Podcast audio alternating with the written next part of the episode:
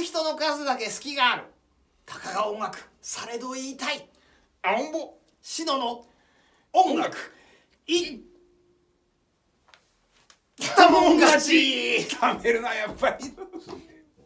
で1970 74年を74年っていうのはプログレ終わった年だって前一度やったかもしれないですけど、うん。74年になぜプログレが終わったかっていうと,、えー、とまずまあ解散系で言うと、うん。あのキングクリムゾンが解散します。あ。9月にレッドを出してあそのいたたたたた解散たでしょ？つらい。でジェネシスも、はい。あのピーター・ガブリエルが脱退します。ああいたたたた。ブロードウェイを出してね。もう大好きな人がなぜバンドをスタートで大きな2つが、うん。あの解散と中心人物いなくなっちゃったっていうやつがあっいたたたのねでもう一つあのイエスがリレイヤーっていうのを出してはいはいはいはいはい。これあの海洋地形学の反省に基づきうんもうちょっと緊張のある音楽をやろうっていうんで パトリック・モラーツっていうキーボードの人を連ラれてきてうん。ラテンジャズの。そうやって俺リレイヤーは好きなんですよ。すね。すっごいこうそれぞれがプレイヤーとしてうん。蝶々発信やり合う、はいはいはい。そう来るんだったら俺はこう来るみたいな感じの緊張感の高いアルバムを出すんですけどこのメンバーでのアルバムこれで1枚で。一枚コピーですね。でここでちょっとあの、まあ、後見ればですよ。イエスの緊張の糸が切れたうん。感はすごくあるんですよ、あの変な話だけど自分の周りはイエス苦手だっていう人でもラウンドアバウトは好きだよ。うんうんでうん。リレイヤーは好きだよっていう人がいいんですよ。明るいんですよどっちも。底抜けに。なんか明るくて元気なんですよでこうしっとりした部分が少なくて聞きやすいロックファンはね。あのこう ELP 大好きだったやつがあのイエスはつまんないんだよっていうのにうん。リレイヤーを持っててこれはいいなって買ったっていう。まあそういうアルバムですよね。やっぱりラテンジャズのピアノの人が ちょっと本気で本気でっていうかまあテクニカルなこともしながら。リック・ウェイクマンとは違うんですよね、うん違いますね。全然違いますね。違う感じのね。そこがなんかうまく作用したうんねアルバムで。うん。あのジャケットもいいんですよね。あロジャー・ディーンですよロジャーディーンの。今までグレーになって今までいつもブルーの基調なの、緑とかブルーなのに急にグリグレーになって、ね。コアな話だな。まあそうですね。いや違う。プログレファンだったらそんなのごくごくは当たり前だけど。普通の人にしてまああの多分こうジャケットの色の話って薄くジャケットの話はねちょちらちらとジャケットまた映像にね流せる範囲で流キング・クリプソンくなったっていうのは大きいと思うんでかいですね。なんだかんだ言ってトップです、ね。まあ、69年にプログレってこういうもんだよっていうのを作って、あのプログレのうん。コアな部分をメンバーを毎アルバムごとに変えて 変えてだけどキング・クリムゾンであり続けて最後は3人になっちゃっうて、ん。でもあのレッドっていうアルバムは素晴らしいアルバムなんですよねなかなかね。うん。いいアルバムを出したんだけどロバート・フリップはもう終わりって言っちゃった、ね。えーって感じでしょうね。もうかなりショックでしたねまあ当時僕は後追いで聞きますけどまあ頭から聞いていくとねここで途切れたのかっていうね。なんかピーク的な感じだからすごい3人でこういうものを作っちゃったんだすごいなーで終わりかいっていうなんかねなんだろうね。ねなんか宮崎駿もナウシカで終わっときゃいいなと ね。それはまだ ピークも何も走りますまあまあまあまあ。ピンク・フロイドはここからあのこれねピンあのプログレ終わるの一つのん。74年が何でかっていうとピンク・フロイドアルバム出してないんですよ。あであの狂気があまりにも売れて、うんピンク・フロイドのメンバーたちはもう生活が完全に土地狂っちゃったらしいですあ金は入るわ。もうちやほやされる。そうね。なんかもうどうでもいいみたいになってるんですよ。ああ。のいろんなインタビューでちょこちょこ出てるんですけどあもうとにかくめちゃくちゃだったとあの時。変わっちゃうんだね。売れすぎ。うん。でこのここからピンク・フロイドは5年に1枚とか3年に1枚とかアルバムを出すバンドになってっちゃうんですよ。あだから、あまあそれで大掛かりなステージセットとか美術さんとかとそういうツアーをこう全体のピンク・フロイドプロジェクトとしてこうねやっていくのが完成するんですよね。まあ選出していく。それがだからこう75年が次来るんですけど、ん75年74年であのそういう大きなバンドがクリムゾンなんだ。なんかなくなり、一旦プログレがうんおっと思った、うん。75年になるとイエスはね、イエスタデイズっていうベストアルバム出してるから、もうだからつまり、はいはい。わ一旦なんかもう消去しなんですよ。うん。で、キング・クリムゾンの USA っていう、その、はいはいはい。アルバム残りかすみたいなね、うん。ライブアルバムあれいいんですけどね。はい。出す。うん。で、ピンク・フロイドは、んでもここで元気で炎を出してるんですよ。そうですねやっぱりそう。うん。Wish You Were Here ね、あなたがここにいてほしい。まあね。これまた長いですよねなん。ね。うん。ピンク・フロイドは後もまだずっと続いていく。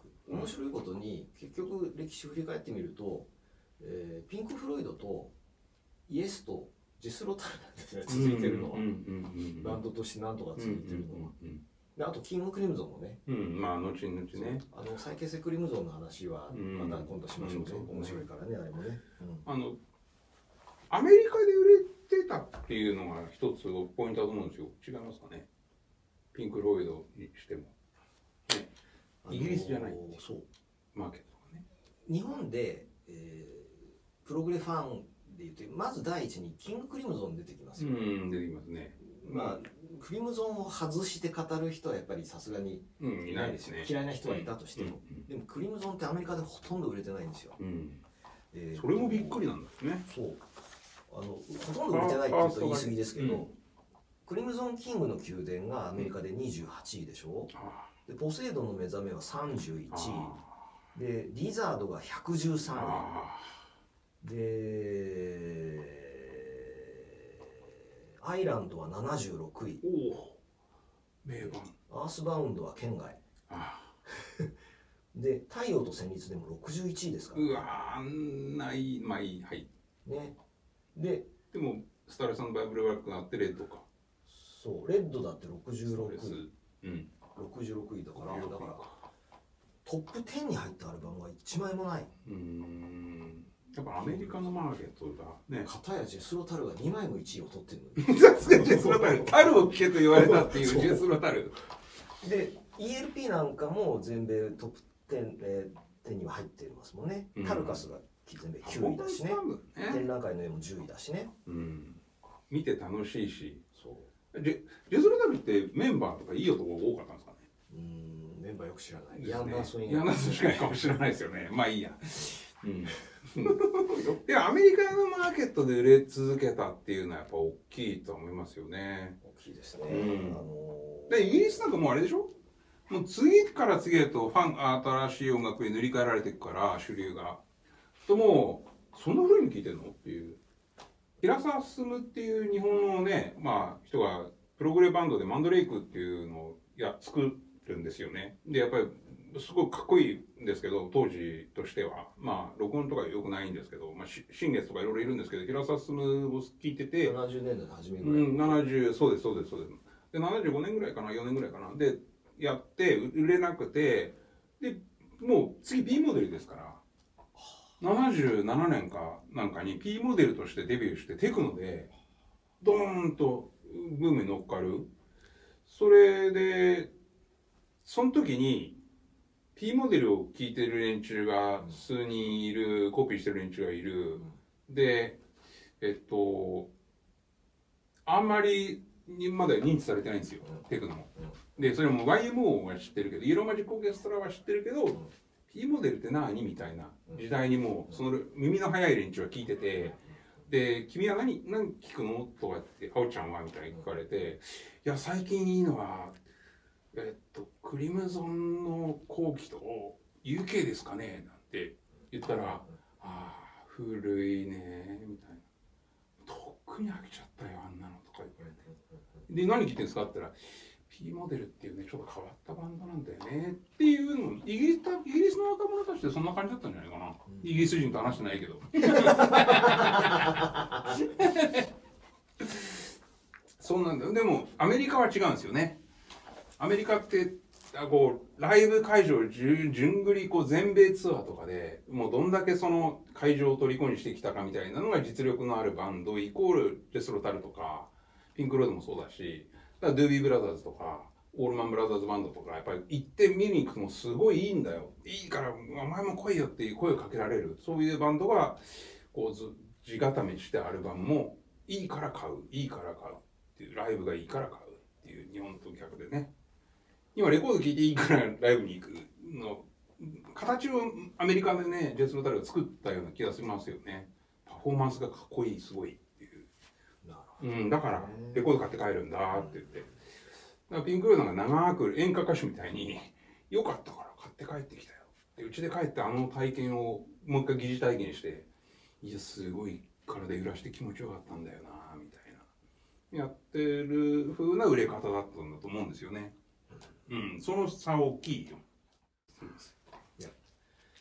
でね75年ぐらいからプログレ終わった感がするっていうのはうん。あのもう一つえっ、とプログレハードとかあアメリカのプログレレハードとかっていうはいはいあかつて言ってたいわゆるブリティッシュプログレッシブロックとは違うものが出てくるんですよ。出てきますねあの70年ラッシュが出てくるんですよ、はいはいはいこれはあのカナダですよね。でもね。でカンサスもそうはないんですよ。カンサスね。でクイーンまあプログレにいるかどうかですけど、うん。クイーン2が74年に出てるんですよ、通過セカンドいいな。そうで75年に入ると 10cc がオリジナルサウンドトラックを出したりとかスティックスが分岐点っていうちょっとこうメジャーレに移ったようなラスとかあのもうすでに代替わりしてるうんうんそうですね。初代プログレのおじおじさんたちがちょっと一線を退いて若いチルドレンですね。そうそれの影響を受けた、うん。あるいはに要素を取り込んだバンドが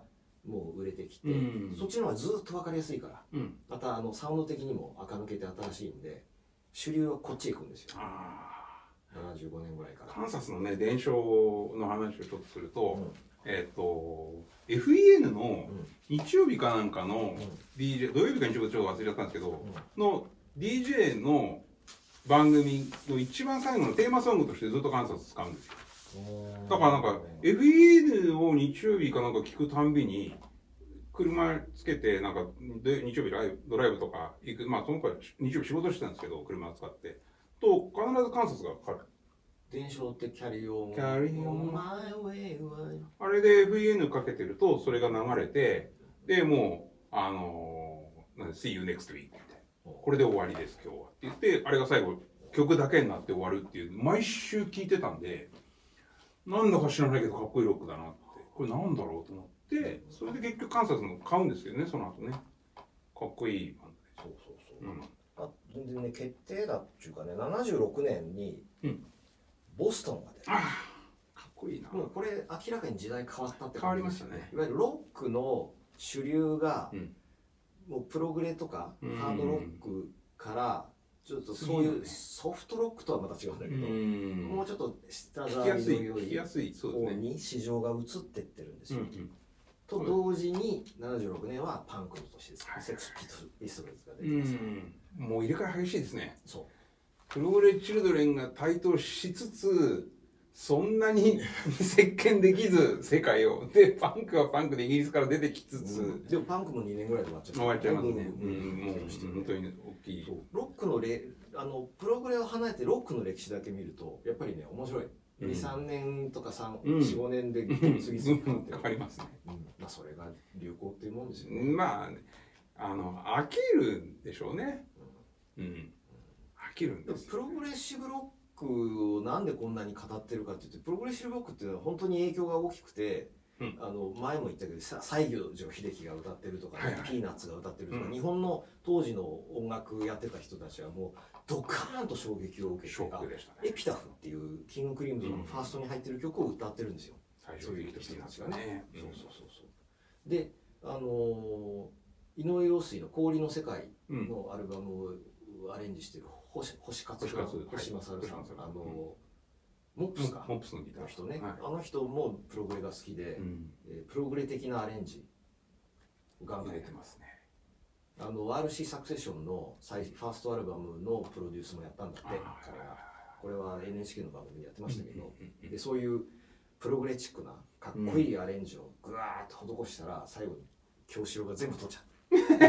それ で出したっていう星勝あっけに捉えた アバダンシングクイーンすごいもう世界各地で なんか次の動きは起きてるんですね76年っていうのはここで言ってないですけど、あの、ディスコの年ですよ。そうですよね。サタデーナイト回、フィーバーフィーバーがスタートですよね。だから、だから、プログレの話なんかしてる場合じゃまあ、ないんですよ。世の中76年に。そうそうそうそう。お前は何を聞いとるんだって言われますよ。そりゃそうですよ。フィーバー、フィーバー言ってる時にですよ。